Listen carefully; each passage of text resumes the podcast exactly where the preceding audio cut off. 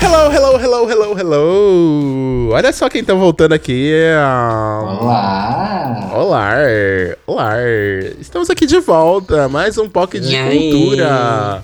Nessa semana, gente, a gente tá duas semanas seguidas aparecendo na quinta-feira, porque a gente tá com tanta coisa pra fazer, viado, vocês não sabem, mas é isso, tá? O importante é que a gente tá aparecendo, né? É, exatamente. É sobre isso. É sobre isso. É presença. sobre isso, é sobre não ter, não falhar uma semana, né? A gente, a gente se mantém aqui pelo menos uma vez na semana, mas a gente se mantém. Vamos nos apresentar antes de chamar a vinheta e dar os recadinhos. Eu sou o Hilário. Eu sou o José. Eu sou o Caco, gente. E o Fi não está porque o Fi está do dói. Exatamente. Semana passada era eu. Uhum. Então essa casa precisa de uma, Uma De uma benzedeira. benzedeira urgente. Inclusive, se você tiver indicação, estamos aceitando. Uma benzendeira urgente pra, Ou um remédio bom de imunidade também. Ivermectina. pra maison dos viador. Ivermectina. Ivermectina. Aff, que horror. Olha, vamos lá. Então, este é o POC de Cultura. POC de cultura! Aê! Roda a vinheta. Vinheta!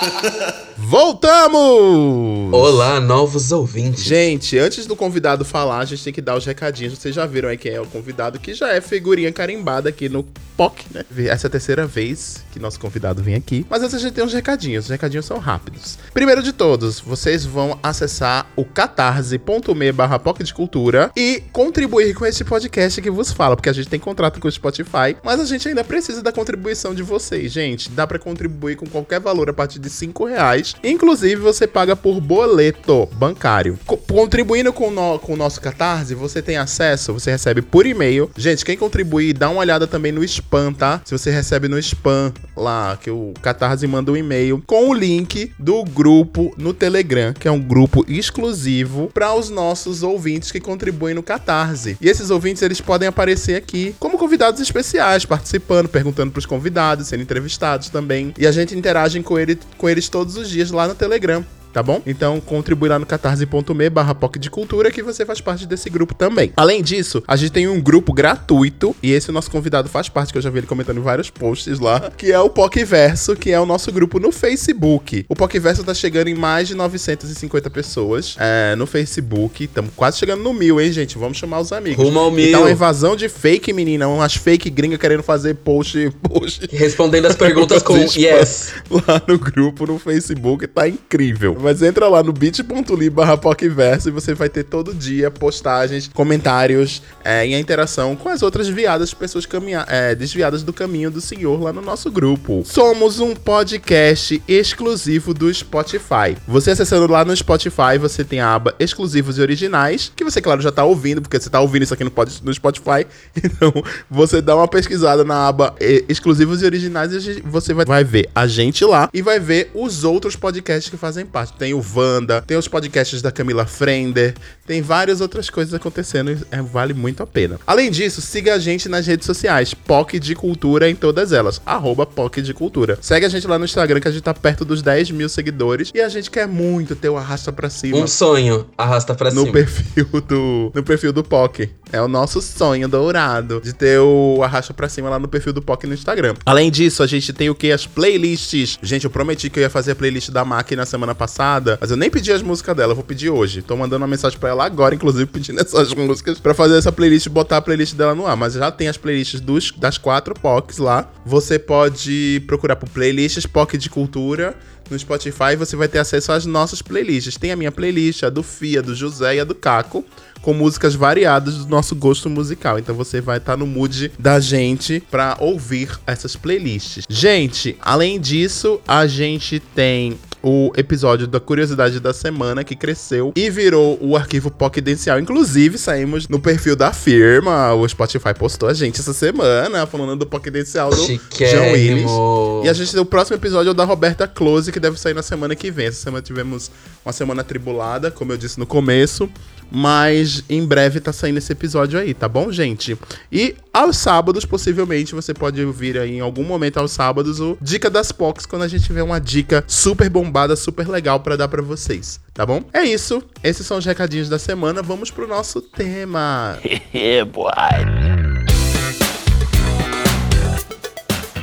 Vamos falar sobre um tema que a gente tirou da nossa cabeça. Bora. Vamos falar sobre o quê?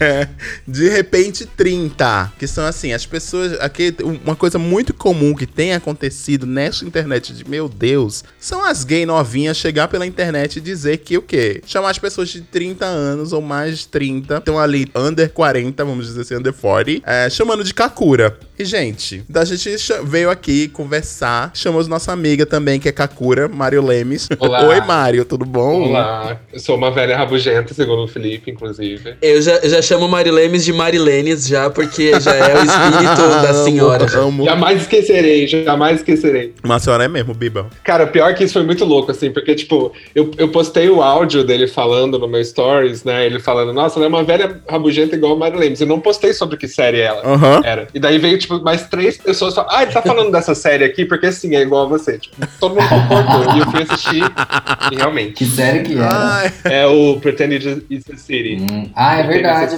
eu vi ele falando sobre. É verdade, lembrei de você também. Faz sentido. Mas então, esse é um episódio sobre etarismo, egeísmo. Estamos aqui pra falar sobre isso. E aí, vocês concordam? Claro que eu acho que ninguém aqui nessa mesa concorda, né? Pelo amor de Deus, de chamar as pessoas de Kakura, porque elas têm 30 anos. Ah, eu tá, acho. 30 e 40 anos, né? Eu concordo. Você concorda, Mário? Por que você concorda? A, per- a pergunta que não quer calar é: 30 anos já é um Daddy? o, que, o que configura? Não, isso pra mim é pior. Isso pra mim é É fonte de renda. Ou você fonte prefere de ser renda. chamado de madrinha? Eu prefiro ser chamado de verdade. Nossa. Não madrinha. Madrinha Ai, não gente. dá. Ai, madrinha é foda, né? Madrinha.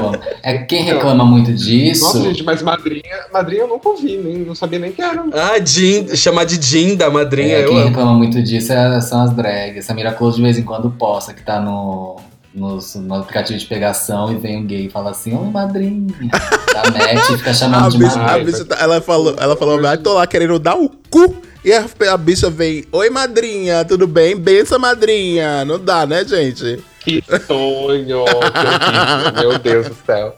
Mas então, sobre, sobre preferir ser chamado de Kakura ou Daddy, eu prefiro Kakura porque eu acho que Kakura é uma parada sobre. Uma parada cultural, assim, sabe? Tipo, geralmente quem te chama de Kakura é porque não conhece uma referência mais antiga que você conhece. Agora, o Daddy é muito uma parada estética, É, né? exatamente. Eu acho. Porque eu, por exemplo, eu tenho 30 anos, mas eu.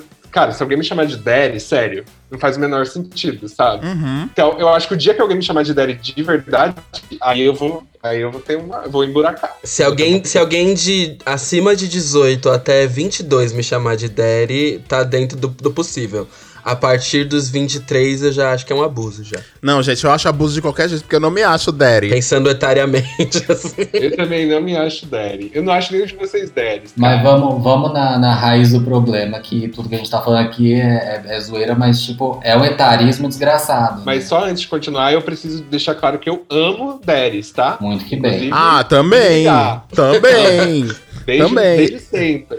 Mas aí, amiga, você falou, todos vocês não têm cara de Daddy, mas o que seria a expectativa do seu Cara, Daddy pra pra mim, o você? Daddy ele tem que ter o cabelo grisalho pra começar. Começa daí. É. Ou pelo menos que- assim, um. um a- começando ali. Uma mecha, uma é mecha. uma coisa ali. grisalha é, assim do lado, né? Isso que você tá falando? Tipo, tá E um outro. platinadinho. assim. É, tipo, você Um vê que Grecem eu- 2000, eu já assim. tem uma, um pouco de experiência. É alguém na que nasceu sabe? de 80 pra trás, né? Assim, não é de 80 pra frente, né? Então, como eu disse, pra mim é muito mais estético do que exatamente etário Tá. o negócio do Sabe? Porque pode ter pessoas que sejam um ano mais velha que eu, até da mesma idade, que tem uma cara de uma pessoa mais experiente, sabe? Um cara que é pessoa que eu olho e falo, nossa, essa pessoa é adulta. E eu não me considero, Sim. sabe? Esse pra mim é o Daddy. Não tem a ver com quando ele nasceu, Tá. na verdade. Entendi. Tem a ver com uma cara. Concordo. Mas nossa, eu, eu interrompi, o, interrompi o, José. Não, eu ia, eu ia falar aqui, eu, já, eu ia problematizar, na real. Eu ia ir pra raiz do problema de falar sobre essa questão do 30 anos ser uma pessoa velha, né? Que a galera, eu não entendo. Que não é, né? Não, não é. E eu tava até pensando, porque, tipo, eu não tenho 30 anos, eu tenho 26. Porém, eu já entrei naquele momento de parar e falar assim, caralho, faltam 4 anos pra fazer 30. Tipo, por que, que eu tô pensando isso, tá? Tipo, foda-se, sabe? Sim.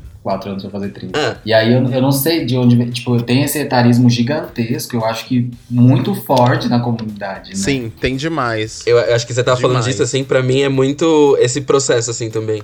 Eu não sei se com vocês foi isso também, meninos que já têm 30, é, mas eu tô há dois meses, menos de dois meses, na verdade, de fazer 30. E para mim foi todo um processo, assim, né? É, principalmente a partir dos 25. Os 25 bateu, foi um lance do tipo, tá, beleza, 25 anos. Aí eu já tava num momento da minha vida onde o trabalho já tava indo pra um caminho, é, relacionamento na época tava indo para outro caminho, e não sei o que, tinha uma, uma noção de vida. Conforme eu fui crescendo, assim, né, e, e passando o tempo, eu lembro de ter passado, assim, apertos muito grandes aos 27 e 28 mesmo. É, e eu hoje eu tô chegando no finalzinho, assim, dos 29 e olhando pro começo dos meus 20 com uma forma toda diferente. Eu acho que simbolicamente, para mim, os 30 vão fazer uma baita de uma diferença. E até mesmo porque eu estou me programando para isso tal, eu quero mesmo sentir essa diferença de, de transição de idade. Mas eu acho que tem um quê, assim, também pra gente de, de 30 anos, que eu acho que vai muito da falta de referência. Por isso que muitas vezes a gente coloca esse peso do, tipo, fazer 30 anos, porque Sim. ninguém sabe o que é, na verdade, um LGBT de 30 tipo, 30 a mais, assim, sabe? Expectativa de vida. Eu ia falar exatamente isso. É. Geralmente você não conhece. Ou você é e tá sendo junto com seus amigos, ou no máximo você conhece é um cara que você pegou que tá mais velho, entendeu? Mas é, é muito é, Sim. distorcida as perspectivas. É, eu acho que é isso mesmo. Tem duas questões aí que são. A primeira é que, tipo, antigamente, antigamente eu tô botando 25 anos atrás, 20 anos atrás, 30 anos atrás. É, na, com a minha idade, a minha mãe já tinha dois filhos, ela já tinha se separado e voltado pro meu pai. Ela já tinha é, trabalho, ela mantinha casa, enfim, meu pai é a mesma coisa, já tinha, já tinha filho, enfim. E eu não tenho nada disso, né? Então, as expectativa de vida e a como a sociedade se moldou nos últimos anos fez muita diferença, no final das contas, se você parar pra pensar, porque é, isso, isso, acaba, isso acaba influenciando na, na, em tudo, né? Tanto aqui para nós, é, é, homens gays ou, ou a, a, a, os LGBTs como um todo, quanto também para as mulheres cis, hétero, por exemplo, que na idade de 20, 25 anos elas já estavam tendo filho, já tinham dois, três, quatro, tinha gente que tinha mais de 10 filhos já com 25 anos, né? Então, é, é, a partir do momento que ela começa é, menstruado, é, ela começou a engravidar a mulher e aí ela foi tendo isso e quando ela chegava aos 25 anos ela já era uma pessoa velha porque ela já tinha muitos filhos e já tinha uma vida meio que estabelecida, aspas assim, né? E a gente, eu não me, eu não me acho nem um pouco estabelecido, apesar de ter hoje ter uma vida relativamente confortável, é, conseguir ter diversos privilégios, etc, que eu acho que dividimos entre todos aqui alguns dos privilégios que temos. É, eu não me sinto, eu não me sinto, é, como é que se diz, estável para, por exemplo, ter uma, uma família nesse sentido, entendeu? Então tem isso. Esse é um ponto. O segundo ponto é justamente o que o Caco tava falando sobre, sobre a questão do, do, da identificação, né? Cara, quando eu era adolescente, não existiam. Eu era gay. Os amigos que eu conhecia eh, ao redor, que eram também LGBTs e tal, eles eram LGBTs, mas eu não tinha referência de, de um LGBT de 40, 40, 50, 60 anos na televisão, nos lugares que eu. das mídias que eu consumia. Acho que até hoje a gente não tem esse, esse parâmetro dessas pessoas mais velhas que são LGBTs aparecendo pra gente de alguma forma. Por isso que causa também uma estranheza, né? Tem aquela questão do jovem que eu até tava conversando, o Mário tava outro dia no, no Twitter, eu, tava, eu, eu, fiz um post sobre isso, que eu vi um menino reclamando que ah, o Tom Cruise é horrível, não sei o que, e o, e o Henry Cavill é muito mais bonito. Aí eu disse, cara, pelo amor de Deus, o mundo não começou ano passado, quando você começou a assistir esses filmes. O Tom Cruise hoje tem a cara derretida, uh, e ele é louco da, da, da cientologia, mas quando ele tinha, sei lá, 20 e poucos anos, ele era um pitel. Igual o Henry Cavill. Né? Muito Dona um Mirth. É, um pitel, um pra ser bem velha, né? Nas, na, na... Bem Kakura. Bem Kakura. É, exatamente. Um pão, ele era um pão, garota. Ele era um pão, garota. Então, mas aí, é, ele, era, ele, era um, ele era super. E também na época, na época ele era o padrão de beleza também estabelecido. Os padrões de beleza, mesmo em espaços muito curtos de tempo, eles mudam né? Só você ver a moda, assim. Tem coisas da moda que eram a ultra moda em 1990, que hoje são roupas ridículas da gente usar. Então tem todos esses padrões também que a gente tem que levar em conta. E o menino ficou puto porque eu tava falando isso pra ele, que ele disse: Você tá puto porque você não concorda comigo? Não, querido, eu não tô puto com você, não. A gente pode não concordar com as coisas, mas eu só tô te falando que você precisa ter mais referência na, nas coisas também, né? É muito. Eu acho que existe também uma certa arrogância de algumas pessoas mais jovens, aqui me colocando também nesse ponto, porque eu já fui essa pessoa, é, de também entender que o mundo não gira em torno de si próprio nem, dos, nem das suas experiências, né? Por isso também que fica esse preconceito chamando as pessoas de Kakura. Eu realmente não me, não me incomodo nessa coisa, eu não me sinto Kakura, não me sinto velho. Muito pelo contrário. É, as pessoas também, quando elas escutam a minha idade, que eu digo, ah, eu tenho 37, as pessoas dizem, nossa, não imaginava que você tinha 37. No máximo te dava uns 30. No máximo uns 29. Escutei isso ano passado. No máximo uns 20, 28, 29. E eu disse, não, eu tenho 37. Tô quase nos 40, meu amor. tô quase nos 40. E as pessoas não, não, não colocam isso porque, enfim, né? É, eu acho que é mais, é mais o, o mood. Se né? você é jovem ainda, é, jovem ainda. Eu acho que é o, como, como eu me comporto também, como eu me visto, os lugares que eu frequento, as coisas com que eu trabalho, tudo isso influencia também das pessoas acharem que eu tenho. As referências que eu tenho, tenho um monte de referência que não são só referências antigas, então eu falo sobre outros assuntos, falo, posso falar sobre K-pop, sobre outros assuntos. Então tem tudo isso, né? Mas enfim. É mais uma parada, é, como eu disse, eu acho que é mais uma parada cultural mesmo, sabe? Mais uma parada intelectual do que exatamente o, o número que tá no seu documento, sabe? Sim, Total, concordo. É, mas eu acho que isso que você falou do, da sua mãe, na sua idade, já tinha uma coisa estabelecida, eu acho que é muito geracional, né? Tipo, Sim. essa geração toda nossa não, uhum. não, teve isso, assim. E muito porque a geração anterior fudeu muita coisa também, né? Sim. Sim. E também porque. Valores, gente... perspectivas, tudo. Exato. E porque a gente é um pouquinho mais bem resolvido que eles, né? Sim, tem é. isso. Tipo, a gente tá ok. Eu, pelo menos, tô super ok em não ter uma família, sabe? Não começar uma família que, que depende de mim. Tipo, tô super ok com isso. Uhum. Eu tô super ok com não ter um carro, por exemplo. E também. Eles sofriam muito mais essa pressão. Eu acho que a pressão que a gente sofre que é uma pressão, a gente que eu digo millennials, tá? Tá. É uma pressão que a gente é a geração que contaram pra gente que a gente era muito especial e muito brilhante. E os 30 é o momento que você vai se dando conta de que não é exatamente isso, sabe? Porque se fosse para você ser uma grande estrela, tipo, você já teria sido. Os 30 para mim, o problema dele Discordo.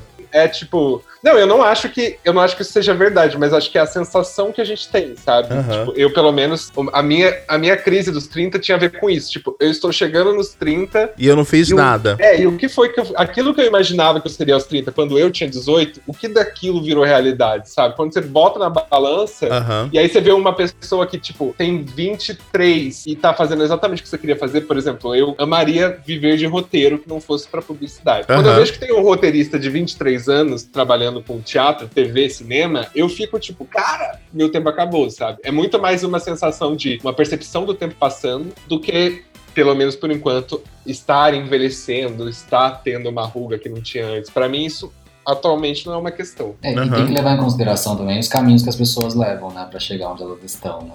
Porque o nosso caso, por exemplo, de homens gays, se nós quatro aqui, nós fôssemos homens héteros, com a nossa idade, provavelmente, bem provavelmente, todos nós já estaríamos casados. E com filho. Ou com uhum. filhos, ou pensando facilmente, em ter filhos. Facilmente, né? facilmente. Porque eu acho que a, gente, como LGBT, a gente tende a não seguir o roteiro, porque não existe um roteiro. Sim. gente. Sim. A gente não tem roteiro. Diferente de pessoas héteros. Eu, eu sempre dou o exemplo do meu irmão, que seguiu exatamente o roteiro de que todos os homens héteros, praticamente, da minha cidade, seguiam. Uhum. Que é ir pra, ir pra outra cidade, faz faculdade, volta pra cidade, casa, arruma uma casa, uhum. aí vai morar, aí tem filho. Entendeu? É isso, é isso, a vida é essa. Uhum. Entendeu? Não tem mais outra opção, parece. Às vezes a sensação é essa. Também. E a pessoa tá feliz ali, entendeu? E, tipo, beleza. Roteirizadíssimo, né? E tá tudo bem se você tá feliz com isso, né? Eu, se eu... você tá, se você não tá, ou às vezes você seguiu isso por, exatamente por pressão, né, social, Sim. enfim. E a gente é, tem, tem outra questão também, que a gente tem uma adolescência tardia, né? Sim. Porque você não tem adolescência quando você é LGBT, na maioria das vezes. Você não tem as mesmas coisas que pessoas héteros têm, você não conhece outras pessoas e se relaciona abertamente com outras pessoas. E aí, quando cresce, você não quer é, parar isso, você quer viver essa adolescência que você não teve, porque agora você pode, né? Sim. E aí chega nesse momento que tantos homens de 30 a mais que são gays ficam querendo ficar com os caras mais novos. Ou passa de 30 anos, aí o cara começa a ir pra academia pra ficar super bombado, porque ele quer, já que ele tem 30 anos, então ele tem que ser muito forte para virar o quê? Um padrão estético do que chamam de daddy pra ele conseguir ficar com alguém mais novo, porque ele não pode ficar com alguém mais velho. Sim, eu tava. Eu fiz um vídeo é, no meu canal, bastante tempo atrás, falando justamente disso, assim. Eu botei um nome meio tipo, teorema de alguma coisa, porque era uma, uma brisa que eu tava tendo no momento. E ele falava justamente disso, assim, do, tipo, como a gente vive numa construção muito detalhada do que é ser um indivíduo em sociedade. Então você sabe que até os seus 17 você tá na escola, é dos 17 pros 18 você saiu da escola, você vai pra faculdade, mesmo sem ter noção do que você quer na vida, mesmo sem ter um parâmetro bom,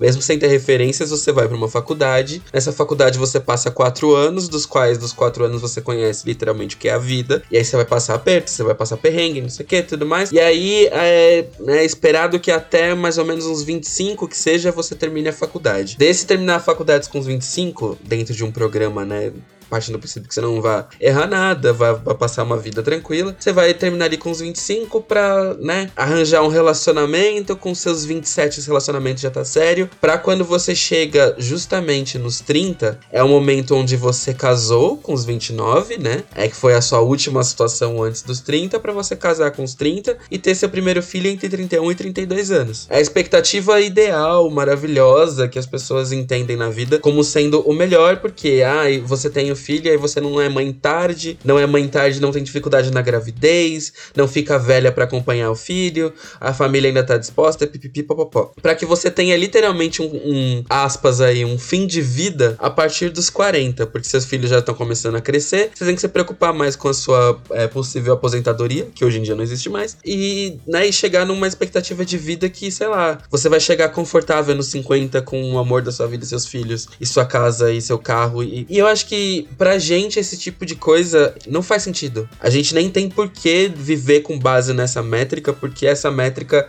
ela, além de limitadora, ela é absurda. E eu acho que até um ponto que Marilene falou aqui, que eu não concordo, que eu falei sobre, tipo, não acho que seja necessariamente o lance de ter tempo para você fazer o que você quer fazer. É, não só porque isso tá me pegando pessoalmente numa questão, mas é, também porque eu acho que, de uma certa forma, a gente estipula que existem idades pra gente se submeter a certas coisas.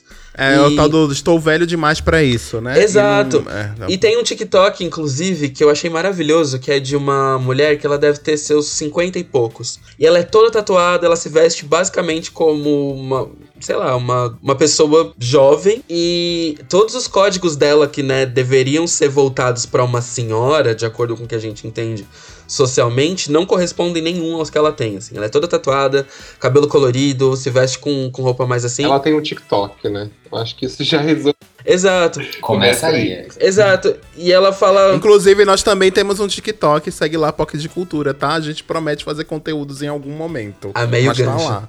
É.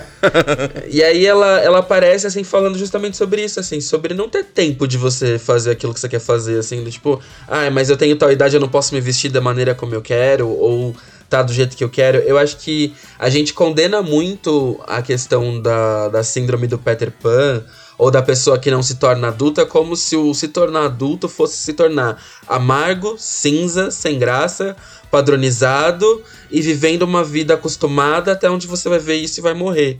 E sei lá, eu não sei se é isso que eu quero pra minha vida adulta, tá ligado? Não, total. Mas o que eu disse é mais em relação à expectativa que a gente mesmo bota no que a gente quer, sabe? Muito mais, tipo, para mim, a questão dos 30, que também é a questão dos 20, dos 40, essas, essas idades arredondadas, é que elas soam muito como um uma marcação, assim, né? Tipo, algo aqui vai mudar, isso aqui começa uma nova fase. Então você analisa. Tanto que eu tava falando antes da gente começar a gravar pro José, para mim, a cidade que ele tá, 26 e pouco, era muito mais angustiante pensar nos 30 do que agora, que eu realmente fiz 30, sabe? Tipo, uma vez que eu fiz, cara, agora só vou me preocupar com isso provavelmente nos 40, sabe? No mais eu tô de boa, até porque eu fiz 30 anos no meio da pandemia, mal teve, né, contexto para mostrar que eu tava fazendo 30, nem eu processei isso direito, mas eu, agora eu tô muito de boa em ser uma pessoa de 30 anos, sabe? Mas ao mesmo tempo ainda tem essa coisinha, tipo assim, toda vez que eu vejo alguém mais novo que eu conquistando algo que eu ainda não conquistei e gostaria de ter conquistado, rola essa essa inveja, essa inveja que tipo vem encapsulada numa parada etária, sabe? Tipo, eu só estou com inveja dessa pessoa porque ela é mais nova que eu e conseguiu isso. Se fosse uma pessoa dois anos mais velha, eu já estaria ok, sabe? Porque eu, dentro da minha cabeça eu pensaria, ah, eu ainda tenho mais dois anos para conseguir isso também, sabe? Amigo, vou ler aqui para você aquela lista vocês já receberam aquela lista de pessoas? Ai, Bill Gates tinha 45 Ai, anos. Eu amo essa lista. Eu, eu amo essa lista porque eu fico pensando no dono do, no dono do McDonald's. Fez, tinha 80 anos quando fundou, não sei Exatamente. o que. Roberto Marinho, quando fundou a Rede Globo, tinha 60 anos. Não sei o que é isso. Né? Ainda tem tempo para você, é. Kakura de 30 anos. Leia aí essa lista. Você tá falando aí mesmo ou não? Lógico que não. Amigo. Ai, tá, é... tá, ainda bem. Mas então, falando disso, acho que tem um assombro também, que o Mário disse dessas idades redondas, é o assombro de envelhecer. Ninguém quer envelhecer, no fim das Sim. contas, né? Todo mundo tem um pouco de tem medo, um né? de medo lá no fundo de envelhecer. E eu tinha um pouco de medo de envelhecer também, por causa de, de solidão, porque querendo ou não, é, a, a ser idoso, né, ser mais velho, é tipo, vai chegando num momento solitário mesmo, né? Se você uh, não se rodeia de pessoas, de, de, de, uma rede afetiva de pessoas que vão estar ali por você, é, existe sim esse medo de solidão, né? Sim. Eu acho que ser, envelhecer dá esse medo, embora as avós da razão estejam aqui para meter a mão na nossa cara. Sim, Helena, Helena dando tapa na minha cara todos os dias, inclusive, né? 92 não, anos é, e lá bebendo tudo. É a gente tem milhares de provas de que envelhecer não é uma coisa ruim. Porém, é, na nossa cabeça ainda é. dá medo, né? É uma Sim. merda, não sei como vencer é, isso. Também tem essa, essa sensação, né? De que você é constantemente lembrado de que o tempo está passando, né? E bem ou mal tempo é uma coisa que a gente não recupera, né? Uhum. Tem um pouco desse pânico também. Tipo, cada ruga. Exato. Eu, como eu disse, isso para mim atualmente ainda não é uma questão, mas cada cabelo branco também tem vários e tal. Mas é, acredito que para as pessoas, assim, no geral, cada uma dessas coisinhas que vão mostrando que a pessoa está envelhecendo é como se ela ouvisse um tic tá dentro da cabeça dela, sabe? Seu tempo está passando, cara. E eu acho que isso também, né, tipo, dá essa, essa angústia, assim. É uma merda, você ficar é, prestando atenção total, nisso. Mas, né? mas aí, aí vira passando, meio que um né? corredor, um corredor, da morte, assim, tá ligado? É, de você total. virar e ficar o tempo todo pensando, uhum. ah, eu tô. A... Primeiro, eu acho muito engraçado que a gente tem a concepção de que a morte vai acontecer sempre numa fase velha. muito velha é, da vida. Eu não acho. É, e que a gente vai envelhecendo até ponto chegar a isso. E que vamos todos morrer dormindo, sem nenhum tipo de dor. Exato. E assim, já começa que a gente nem sabe como é que a gente vai morrer, a gente nem sabe se a, se a gente vai morrer, tipo, sei lá, né? Pode morrer a partir do momento que você tá vivo, você pode morrer a qualquer dia. Exato. É, então, nessa assim, altura do campeonato, a gente não sabe nem se a gente vai morrer, porque tem uma galera aí que elas estão dizendo, ah, e daqui a 30 anos, apesar que em 1970, em 1980 as pessoas diziam, em 2010 teremos carros voadores. A gente tá aqui, né, discutindo o quê? Fake news de uma madeira de piroca. Já começa daí, né? Mas tinha uma galera dizendo que daqui a 30 anos a gente vai poder é, descarregar a nossa consciência na nuvem, nos ah, computadores, tipo assim, conceito vai ficar forever. É, exatamente. Tem uma galera, tem vários, tem vários, vários teóricos aí, várias. Nossa, gente, mas é, olha, vários... eu não quero isso não. É, e, eu, e... Não, eu, não, eu também não sei se eu quero viver dentro de um computador pra não, sempre. Não, eu nem quero não, viver pra sempre. Eu nem quero viver pra sempre, gente. Ai, eu acho Deus... que é. chegar nos 60 eu já não Deus vou mais aguentar nada. Em Years and Years eles introduzem esse conceito de trans. É... Consciência. Não é transconsciência, é tipo. É tipo trans com robô, sabe? É uma pessoa que ela não. Tem uma menina que ela não é confortável com o corpo humano dela, entendeu? Ah, eu lembro. E eu aí lembro. ela quer fazer isso que o Hilário falou. Ela quer mandar a consciência dela pra nuvem porque ela quer, tipo, Sim. estar em todos os lugares. E não necessariamente sabe? dentro do corpo dela, né? Tá, tem, tem isso realmente, e aí tem esse conceito mesmo, mas é, é, eu acho que é um pouco disso de, de, da questão da morte, falta de referência, para ter tanto preconceito com pessoas mais velhas, assim, na comunidade gay, né? Porque eu, eu, eu acho que as lésbicas são, são anos à frente da gente numa, se próxima encarnação existir, eu quero voltar lésbica, gente. Porque, olha, sinceramente. E aí tem outras questões. E as, outra, e as outras letras do, da comunidade, eu acho que elas têm pautas mais urgentes do que ficar falando sobre. Ai, você é velha. Você é isso. As pessoas estão lutando para trabalhar, para comer, né? Não, total. Até porque, tipo, a média de, a média de expectativa de vida de uma pessoa trans não passa dos 40 no Brasil. É, exatamente. Né? Então, tipo, isso realmente é uma discussão muito sofisticada, assim, Sim. muito pra quem é cheio de privilégio mesmo. É, exatamente, exatamente. Então tem toda essa essa questão, Uhum. e eu acho que é uma questão que acompanha também a sociedade como um todo, né? Eu tô tava, tava lembrando aqui da minha época quando eu era adolescente, tinha 15, 16 anos. Eu lembro das pessoas já chamavam a Madonna de velha, mas ela era tipo a rainha, etc e tal, naquela, naquela época, né? Tipo, final dos anos 90, começo dos 2000, porque tinha a Britney, que, a Britney e a Christina, que eram super novinhas, babies, etc e tal, e faziam a coisa da ninfeta endiabrada, blá blá blá blá. E a Madonna tava ali como uma senhora já, não sei o que, mas ainda, ainda era jovem, né? Assim, ainda, tava, ainda, ainda tinha passabilidade de andar com os jovens. Hoje em dia, se você coloca a Madonna no, no- aqui, no momento em que a gente vive, as pessoas, essa velha decrépita, e aí fica um. um- é, é um palavreado tão pesado, assim, de. Não que chamar alguém chamar alguém de velho seja realmente ruim, porque não é, tá, gente? Chamar alguém de velho não é xingamento. É igual você chamar um gordo de gordo, ele sabe que ele é gordo, sabe? Você não... É, mas Não você não. xingamento, Mas, né? É, mas é a É intenção. a intenção É, das palavras, era, era sobre isso que eu ia Nesse chegar a falar.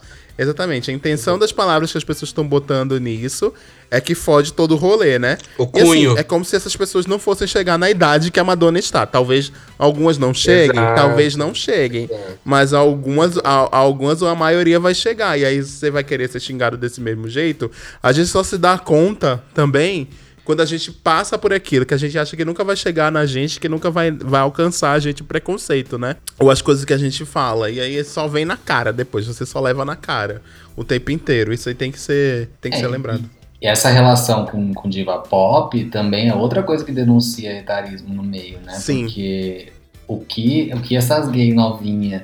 é, por exemplo, o Felipe foi chamado de Kakura porque tava defendendo a Madonna na, na internet, sabe? tipo, você não pode gostar da Madonna se você tem 18 anos, tem gostado da Ariana Grande, sabe? Tipo, não faz sentido. Mas eu acho que também é mais identificação também com o tipo de, de aspiração visual e, e- e criativo, por exemplo. Eu entendo uma geração mais nova ter essa, essa insegurança e essa questão com o etarismo tão forte quando se trata de diva pop, porque geralmente eles vão pegar as pessoas com quem eles se identificam em termos de idade, ou de vivência, ou do que tá dizendo. Então, por exemplo, da mesma forma como a Billie foi, a, a, a Billie foi revolucionária agora, né? É, sendo jovem e lidando com uma geração jovem, foi a mesma forma como a Avril Lavigne, por exemplo, foi pra nossa geração em 2002. E era na mesma, na mesma situação, inclusive, na mesma idade, mesmo estilo e tal. É uma mesma situação. Eu acho que a, a gente se identifica muito com o contexto da época. E eu acho que o mal, justamente, da, de cada geração nova que se apresenta é justamente a incapacidade de pesquisar ou saber do que rolou antes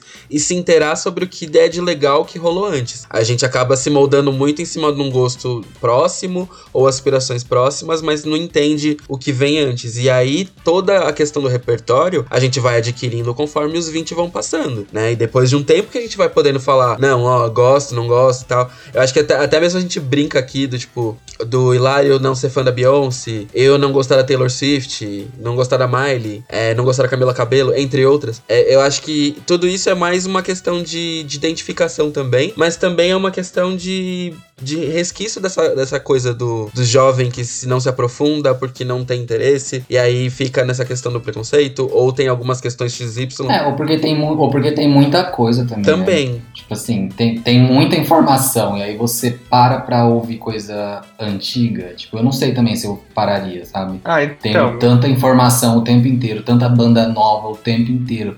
A gente não tinha isso, tipo, era, eram as coisas que passavam na MTV, Uhum, sabe? sim. Eram, eram essas pessoas. Mas mesmo assim, tipo, eu sou muito suspeito pra falar, porque quando eu tinha, tipo, antes, acho que antes de eu aprender a falar, eu já amava, tipo, música disco, sabe? Que é uma música Aham. muito gay, música cura. É que a minha casa, minha casa só tocava Padre Zezinho e Padre Marcelo.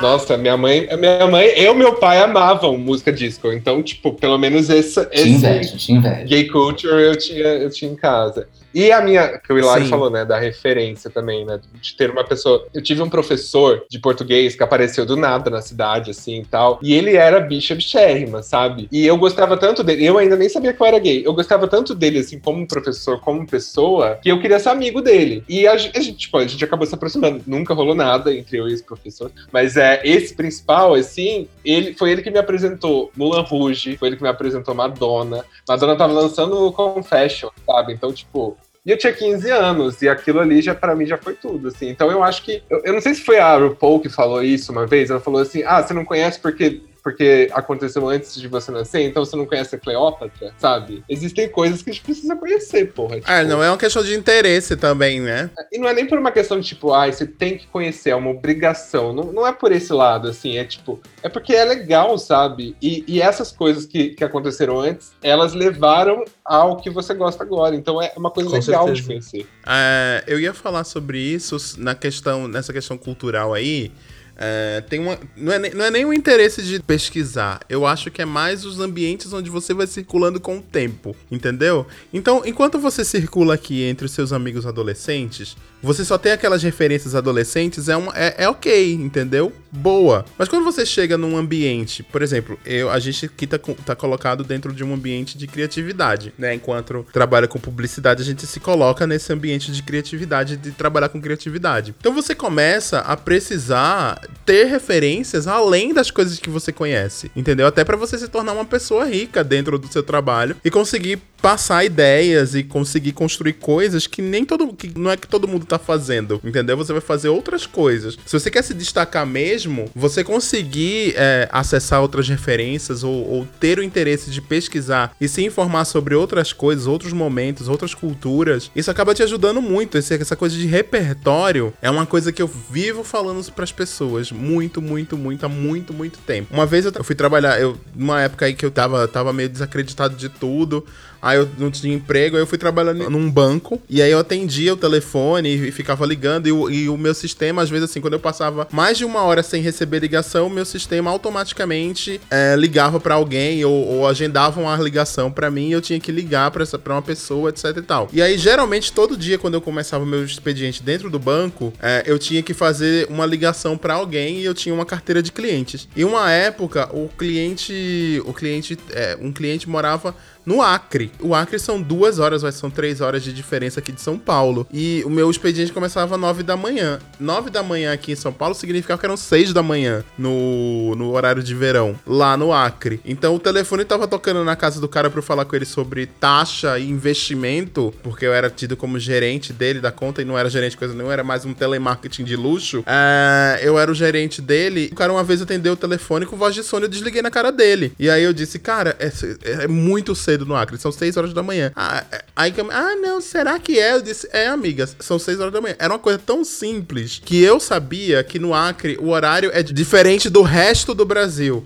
É, ou de São Paulo, né? Então o Acre tinha um horário diferente. E era uma coisa tão simples, mas era uma- referência que eu trouxe. E porque, porque eu sabia disso, eles trocaram o sistema do banco pra não para não começar o dia ligando. A gente começava o dia fazendo outras coisas pra justamente o sistema não ligar pra uma pessoa no Acre que tava acordando 6 horas da manhã com a ligação de banco. Que inclusive era crime, isso, né? Tem isso também. Então, às vezes, as suas referências, o que você traz para os seus ambientes no futuro, acabam ajudando você de certa forma, entendeu? Tanto pra você mudar uma coisa simples como essa, que era uma coisa simples que ninguém tinha percebido, as pessoas ficavam tratando as pessoas de outros estados, tipo, estados do Centro-Oeste, que também tem um horário diferente, tipo, o Mato Grosso do Sul e Mato Grosso. Até o povo não atendia o telefone e o povo ficava xingando, falava horrores, etc e tal, e era tudo uma questão de horário, né? Também. Mas aí também é porque a galera era burra, né? É, não, mas a gente fica colocando isso de burra, mas é porque as pessoas não têm essa referência. É igual, eu tava falando isso hoje. É, ontem, ontem passou no Big Brother o Projota, Arthur e Carla jogando Pebolim, que, é o, que no Rio de Janeiro se chama Totó. Em Pernambuco também se chama Totó. Em vários outros lugares do Brasil se chama Totó, é o Pebolim. E aqui em São Paulo só se chama Pebolim. E as pessoas não sabiam. E um monte de gente falando, nossa, mas por que, é Totó? Por que, é Pebo... por que o Totó se chama Pebolim? Porque o Pebolim se chama Totó Eu disse, gente, é questão cultural, você, é, é uma coisa de, outro, de outros lugares, entendeu? Às vezes a gente fica tão bitolado nas próprias coisas da gente, achando que só o lugar onde a gente está é que vale a pena, e na verdade tem um mundo de coisas que a gente pode aprender e que vão enriquecer a nossa cultura de certa forma também, não é verdade? E isso passa muito pra essa coisa, né? Nossa, total. Não, isso é uma coisa que eu não aguento mais. Essa, E é um, tem- é um tempo livre, né? essa discussão, Sim. biscoito, bolacha, tipo, foda-se, cara, chama como Isso virar uma polêmica pra mim é inacreditável. Ai, biscoito e bolacha. Aí, aí isso é falta de Aham. referência também. Poderia estar discutindo. Toda coisas, hora, discutindo Vocês ainda estão falando disso? Né? É igual o povo fazendo a piada do.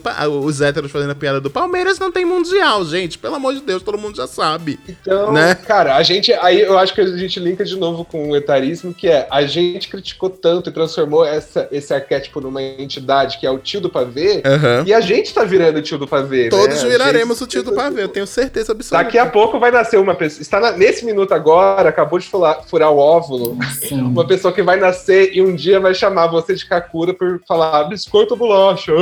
Exatamente. Ela vai te achar a pessoa mais ridícula do universo. Exatamente. Que discussão é essa? Sim, e essa questão do Big Brother, ao invés de a gente estar discutindo isso, a gente devia estar discutindo por que, que o Projota não come estrogonofe e lasanha. sabe? Pelo amor de Deus. Eu acho, eu acho, eu acho Os- mais inaceitável ADM do que chamar Totó. Os ADM dele já estão falando que ele é intolerante à lactose, mas enfim, o cara não sabe nem fazer arroz, né? Então, Gente, ele não sabe fazer nada. É um menino de prédio que foi mimado. É um menino de vila que foi mimado pela mãe o tempo inteiro, né? total, É, isso cara. acontece ele é, super. Tipo, piar de prédio total. E ó, vou te falar uma coisa. O Big Brother, pra mim, foi muito demonstração. Saindo do tema completamente. né? Não, pode falar. Como que beleza, ou não beleza, a atração física tem muito a ver também com o quanto você conhece da pessoa, né? Eu achava o Projota um puta do gostoso. Sim. Hoje eu olho pra ele, eu tenho quase vontade de vomitar, sabe? É inaceitável, é inaceitável. Sim. O Gil, ele entrou, eu falei, nossa, que bicho enjoativo. Sim. Hoje, cara, faria um Gil agora. Sim. Se eu tivesse aqui em casa. faria facinho. Entendi. Se ele estivesse batendo palma e falando Sim. Mari Leme, você, você já tá. Ai, Tchac tchac ali Nua. no meu quarto, cara. E é incrível como tem muita gente que não liga pra isso, né? Que tem gente que tá pouco se fudendo É, se a pessoa é escrota, se a pessoa é idiota, se a pessoa fala merda.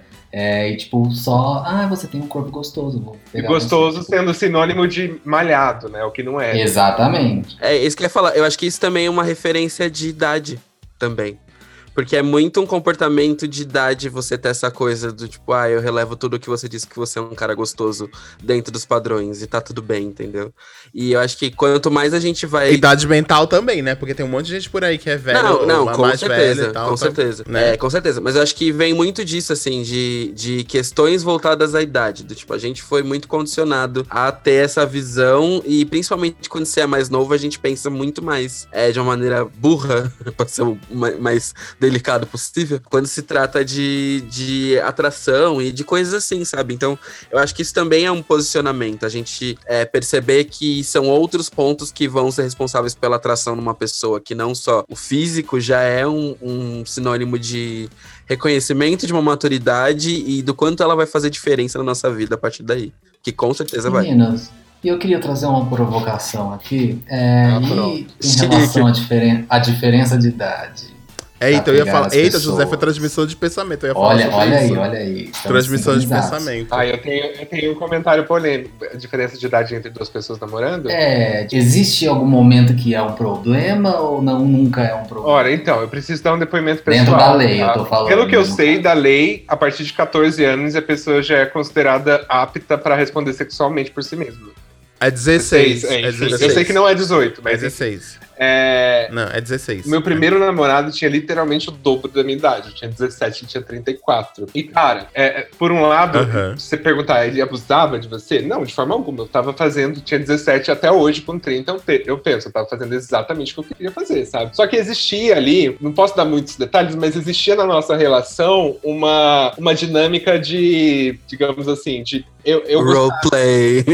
não, não, era uma coisa assim. Eu gostava que ele fosse a pessoa experiente, que tinha mais conhecimento, e eu, o, o aprendiz, com- Aprendiz. com um certo charme adolescente, que todo mundo tem nessa, nessa fase, né? E isso funcionava muito bem, assim. Quando eu me mudei pra cá, eu tinha 17, quando a gente namorava, eu me mudei pra cá com 18 e meio. Começou a degringolar. Porque eu comecei a fazer toda uma vida, novos amigos, conhecer pessoas, etc., coisas que não dependiam dele. E isso, o nosso namoro começou a degringolar porque isso pegou muito pra ele. Ele tinha muito ciúme de mim, tendo uma vida que não dependia dele. Então, por mais que eu acho que eu. Não... Vivendo experiências que ele não vivia junto é, com você. Por né? mais que eu acho que ele não tinha vivido. Que, tipo assim, eu não tava fazendo nada contra a minha vontade. Quando a gente terminou e eu processei tudo, eu entendi que o que mantinha a nossa relação legal era essa coisa de uma, uma hierarquia ali de poder, sabe? Quando essa hierarquia começou a acabar, o namoro também acabou. Isso é bizarro. E para mim, o negócio da diferença de idade é isso, assim, é tipo. Ah, eu ia falar alguma coisa é, bem por é, aí. É, porque vira e mexe, vira e mexe aparece umas polêmicas aí no, no Nas redes sociais. Asterisco, asterisco na roda, uhum. sabe? .com.br. Chernobyl na roda. É, e que é, uma, que é umas questões assim, ah, 19 anos e namorando com, sei lá, fulano de 35, ah, 17 anos namorando com fulano de 45. Eu, eu, eu, assim, eu sou super, tipo, eu não acho que idade seja um impedimento, porém eu tenho uma questão que é, esses momentos, por exemplo, uma pessoa de 18 ou 17 namorando alguém de 40, são momentos de vida muito diferentes para você ter um relacionamento de tipo namoro, Gritantes. sabe, com alguém. Porque são pessoas que querem coisas diferentes, eu acho, né? Normalmente. Tipo assim, porque se eu com 25, se eu começar a namorar um cara com 50, tá tudo bem, né? Porque meio que, tipo, eu já sei o que eu quero da minha vida, da minha carreira enfim, às vezes não sei, né? Mas a gente já tá num caminho, assim, sabe? Tipo, eu não, tenho mais interesse de ficar o tempo inteiro indo embalada, sabe? É, é lógico que vai de muitas pessoas também, né? Mas é mais, eu acho mais coerente, sabe? Eu ia fazer um parênteses aqui, é que outro dia surgiu no, no grupo do Pocverso uma pergunta: por que vocês não gostam do asterisco asterisco na roda? Está explicado agora, tá, gente? Vocês agora entenderam, né? E aí, você que continua gostando do site, você pode gostar sozinho na sua casa, tá? Você sozinho. Mas a gente fica aqui com as nossas opiniões, tá bom? Pra você entender o porquê até polêmica higienista é, esse pessoal propaga. Então é meio complicado, né? Se manter numa coisa dessa. Mas eu ia falar justamente alguma coisa que, é, que mistura meio que o José e o, e o Mário estavam falando antes, que é justamente essa. Eu não acho que tem problema absolutamente nenhum uma pessoa de 37 namorar uma pessoa de 17, é, uma de 40 namorar alguém de 18. Não tenho. Eu não, eu não vejo problema. Se é um, um, um namoro que não é. Um, um relacionamento que não é ilegal e que não causa nenhum dano psicológico, etc e tal para as pessoas, tá ótimo, entendeu? O grande problema é justamente esse. Muitas vezes as pessoas mais velhas, elas querem ter esse poder de hierarquia mesmo sobre os outros, porque talvez elas, elas não tiveram essa oportunidade de serem é, essa, essa, essa figura, esse macho alfa para alguém, etc e tal, em algum momento na adolescência ou na parte dos 20 e poucos, e aí quando chega nos 30, 40, quer exercer essa, essa coisa sobre, sobre as pessoas. Tem um pouco de daddy issues nisso, que são problemas, problemas com os pais, né, com o pai, com a mãe, com a figura paterna, vamos dizer assim, materna. Complexo de Édipo, tem vários, tem várias questões aí que podem ser colocadas e a gente tem que tomar muito Complexo cuidado de Édipo, pra, você, pra gente não tá, é, pra, pra gente não se colocar nessa armadilha num determinado momento, sabe?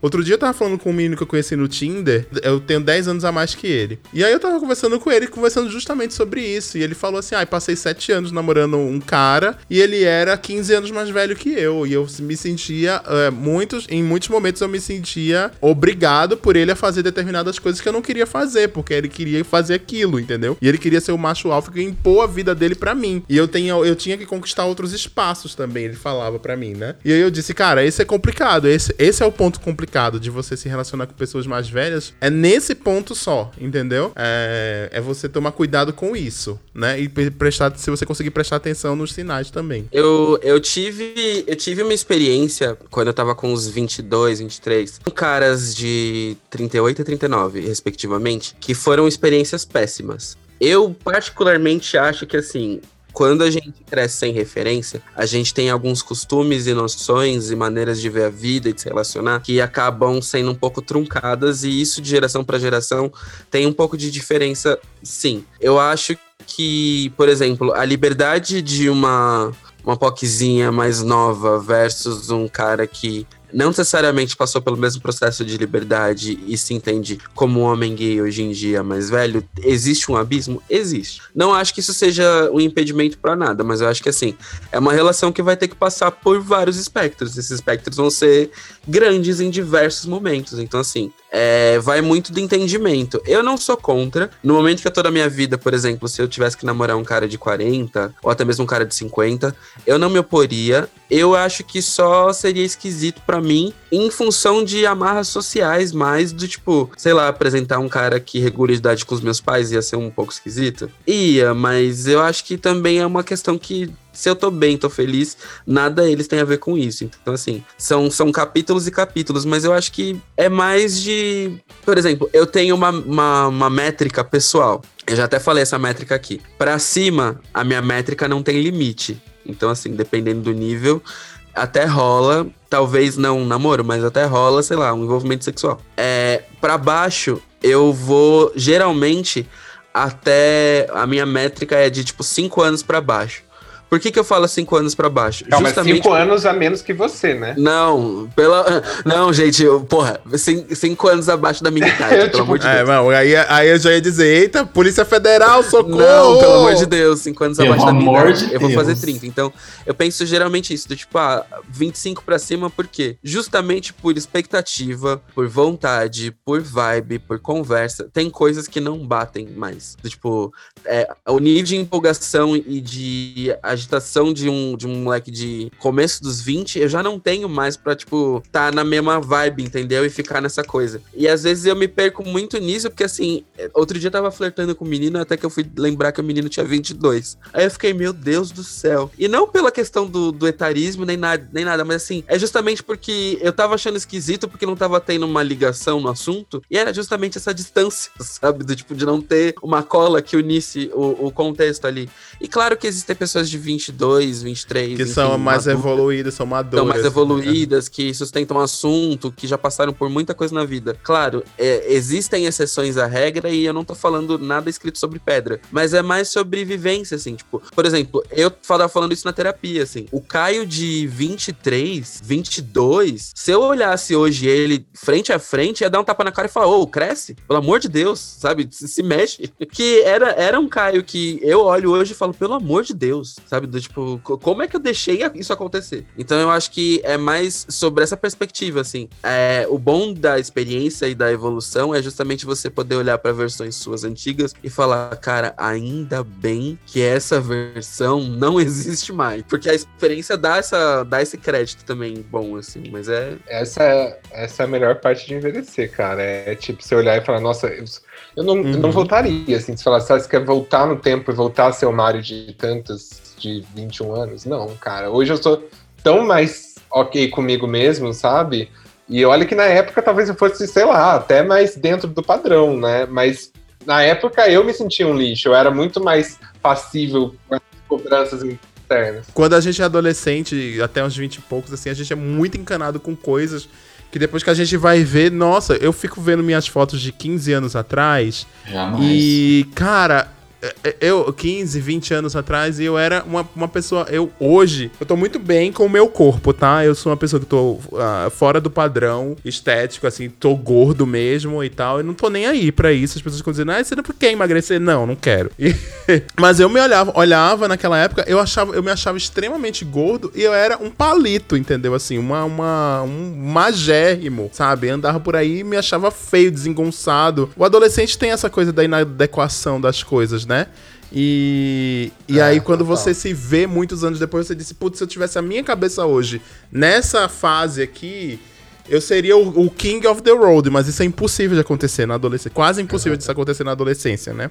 Infelizmente. Exatamente. Vai, o, vai embora o colágeno. É, exatamente. A menos que seja um filme Algum, da Drew Barrymore. Alguma Ai, comédia romântica com adolescentes, nesse sentido que são todos. que casam todos no final do, do senior year, né? E aí casam lá com 18 anos e vivem felizes para sempre, tem uma vida estável. Ô, oh, gente, isso não existe, tá?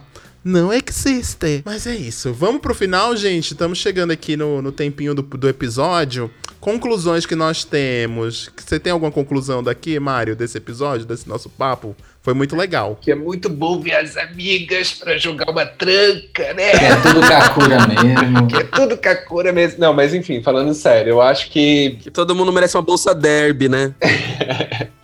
é, ter vamos- aquela, aquela risada de, de pato dono. Aí, o caminhão de É. cigarro. Eu acho que a gente, sei lá, a conclusão é que a gente tem que ser menos preocupado em ser Kakura, sabe? Tipo, é, no final das contas, ser Kakura é legal, desde que você não seja uma Kakura escrota. Porque tem muito isso também, né? Pessoas mais velhas vieram de outra geração, então às vezes elas têm uns vícios que eu tive recentemente uma experiência, não com um peguete nem nada, mas tipo assim, amigos de amigos, e ver uma Kakura assim de tipo 50, provavelmente, que, cara, cheia de vícios de linguagem, de coisas assim, homofóbicas, machistas, racistas, enfim. Acho que o mais legal é a gente envelhecer levando algum aprendi- aprendizado da geração mais nova que a gente também, que é uma geração que é um pouquinho mais Sim, nunca é tarde pra aprender, né? É Exatamente. nesse Eu acho que a gente, você tá pode, falando, a gente, né? a gente pode pegar o melhor dos dois mundos, sabe? Pegar as referências disco das Kakuras e pegar Geração Z, a né? cabecinha mais moderninha do- da geração Z, exatamente. Acho super, concordo, Mário.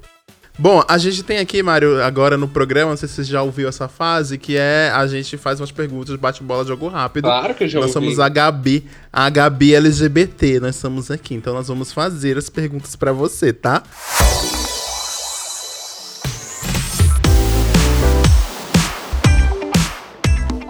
Quem quer começar? Começa, José, então, as perguntas, Caco, depois eu. Marilenes, quem subiria no seu trio da parada? Gente, hoje eu lembrei que vocês iam fazer essa pergunta e comecei a pensar, cara. Eu pensei em dois duos, tá? Um duo é Guilherme Boulos e Rita Lee. Eita, arrasou. Tudo. Gigo. E o outro duo é Lucas Penteado e Carol Conká. Eita. Meu Deus. Por que, que você vai fazer isso com ele? O que Eu acho que o tema, o tema do trio seria perdão, cara. Vamos os LGBTs perdoar um ao outro. seria a grande redenção da Carol Conká depois que ela ficou três anos sem postar nada, sabe? Ela voltaria com o perdão de Ai, Lucas amei. Penteado. Amei que você colocou. Eu amo, eu amo aquele tweet que pegaram o stories dela, que ela postou uma foto assim do pôr do sol, falando paz e compreensão, assim, reflexão. Aí postaram assim, o Thanos depois de destruir metade da humanidade no jardim.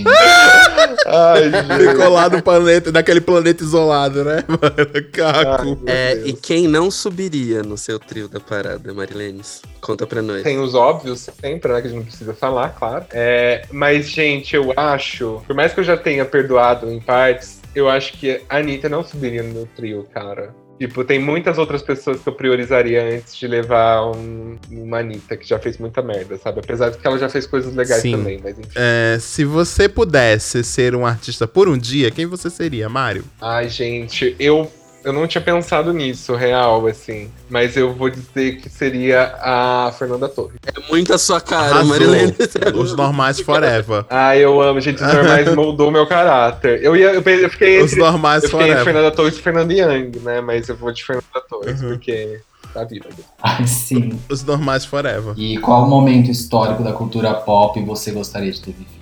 Eu acho que essa resposta já deve ter saído, mas vou dizer aqui que o VMA que é, rolou o threesome Britney, Aguilera e Madonna, pra eu ver aquilo sem cortes. Uma coisa que durante muito tempo a gente não pôde ver. Já, sa já, já saiu, mas é sempre bom relembrar esse momento icônico. Esse. E agora conta pra gente quem é o seu crush famoso. Cara, tem o Jake Gyllenhaal, que eu vi recentemente e pensei, putz, ele é foda. A, cha- a chama ainda A acende. chama ainda acende. Você foi no mais padrãozinho, Marilenes. Que decepção. Ah, desculpa, amiga, desculpa te decepcionar. Ai, fa- gente, falando em crush, eu queria só fazer um adendo aqui, que é quase um diga das fotos, mas eu nunca tinha assistido tatuagem. E eu assisti, menino, E é maravilhoso. aquilo ali. Eu acho que eu nunca assisti, Olha, acho que eu nunca assisti. Menina, maravilhoso. assiste. Mas assiste babado, assim, hein? preparado, porque é um tesão. Meu Deus. Assiste. Porque, é, ó, vou te falar, é, sabe o Irandir, aquele ator que faz o Álvaro no Amor de Mãe? Ele faz par romântico com o Jesuíta Barbosa. E assim, é uma cena bem gostosa. Que alegria. Mas assistam tatuagem na Netflix. Ai, gente, falando nisso, Vale a não, pena. Tem, não tem mais um negócio de Vale dicas, pena. né? De, dos convidados. Ah, mas, pô, Mas eu pode. Mas pode dar também. Tem um Instagram que ele chama. É, chama santafrancis.k, de Califórnia. Santa Francis é uma, é uma cidade fictícia baseada em São Francisco. E é um ilustrador que faz uns, uns HQ mu- totalmente gay e muito porn, assim. E no Instagram todas as, todas as, as ilustrações, as partes muito explícitas são censuradas. E daí você pode entrar no Patreon dele e pagar a partir de 2 euros. E aí você tem a versão explícita que é tudo. Ai, arrasou. Arrasou na dica. Vou dar uma olhada, anotei aqui. Ó, vamos lá. Eu vou continuar aqui então as perguntas. A, a minha, a, é a penúltima pergunta, tá? Qual vilã de novela você te representa, Mário? Cara, Laura Prudente da Costa. Ai, a cachorrona! É isso aí! Eu amo. Ai, eu amo. A cachorrona, Inclusive, celebridade. Devo dizer que é o meu último grande crush hétero. Eu realmente tive tesão nessa mulher, né? Cláudia Abreu Rules. Ela é maravilhosa. Cláudia ela é maravilhosa. Ai, gente, minha família se reuniu pra ver a cena da briga no banheiro. Sim. Maria Clara. Diniz e, Foi e babado. Laura Cachorrona. Maria Clara Diniz e Laura E Cachorrona. ela fazia, e ela fazia aquele par romântico com o Márcio Garcia, que apesar Sim. de ser meio bolsominion, era um gostoso do caralho. Meio E não, ele é bolsominion ainda todo, ao amor. som de é, Sympathy for the Devil do... Sempre for the Devil, nossa, Sim. total. Era toda uma construção. total. É sobre isso. É sobre isso. E qual é a sua música, aquela que encabeçaria e vai encabeçar, né, a sua playlist das Pocs? Ai, A Deus, primeira. tem, tem que ser uma só, né? vai abrir a playlist. É uma, eu gosto muito de jazz. É uma música que chama Duck's Place, que é do. Tem várias versões, tem com a ela, tem, mas essa que eu mais gosto é com o Louis Armstrong, com o Duke Wellington, que era. Eu fico imaginando essa dupla bêbada e os patas pegando, se bobear. E Duke's Place é o, Lu, o Louis Armstrong cantando sobre a casa do Duke Wellington. Eu amo essa música, ela me, ela me acalma, sabe? Eu fecho o olho e fico um pouco calmo quando eu Ah, Gente, já chegamos ao fim do nosso episódio. Marilene estava com saudade. Ah. Ai, Mário, sempre bom ter você aqui, Eu também tô Mário. morrendo de saudade. Sempre quando eu ouço, eu fico pensando que eu vou ser uma pessoa muito mais legal quando, eu- quando eu for convidado de novo, sabe? E não sei se eu fui, mas foi muito legal pra mim, pelo menos, tá? Não, amiga, foi Não, ótimo. foi ótimo. Tem cadeira cativa aqui, Mário. Eu queria ter respondido essas perguntas com muito mais maestria. Assim, quando eu tô ouvindo, eu falo, nossa, por que, que a pessoa demora tanto pra dizer quem é o crush dela, cara? Deixa ela lá, porra. E cá estou eu gaguejando. Pra você ver. Por isso que quando Ludmilla respondeu cair da moto e me ralar, tá vendo que ela respondeu rápido? A gente entende, a gente entende. a gente E aquilo foi de uma honestidade, né? Foi tipo assim, tava ali na alma dela, né? Por cair de moto. E, e o melhor é a Maria Gabriel. É um bom medo. bom. É, amor. E- Pensa, pensa aquela, ga- aquela galera é. que fica com pino nas pernas. E tem, tipo, sei lá, o corpo 70% ralado. Se fode, a moto passa por cima. Eu Exatamente. parei pra pensar e falei assim, cara, Estamos o quê? Passando pano pra realmente- Lud. Tem razão. Estamos passando pano pra Lud, por quê? Porque ela merece. É sobre isso. Bom, gente, Também estaria no meu até trio. semana que vem. Obrigado, Mário, de novo. Tchau, um gente. beijo, Obrigado, gente. Marilene. Até semana que vem. Até semana que vem. Beijo, Até semana que vem. Não sejam Até semana que vem. E fiquem em casa, filhas da puta. Até semana que vem. Se você for um Eren, se você for um Eren, por favor. Ai, arrasou. Beijo.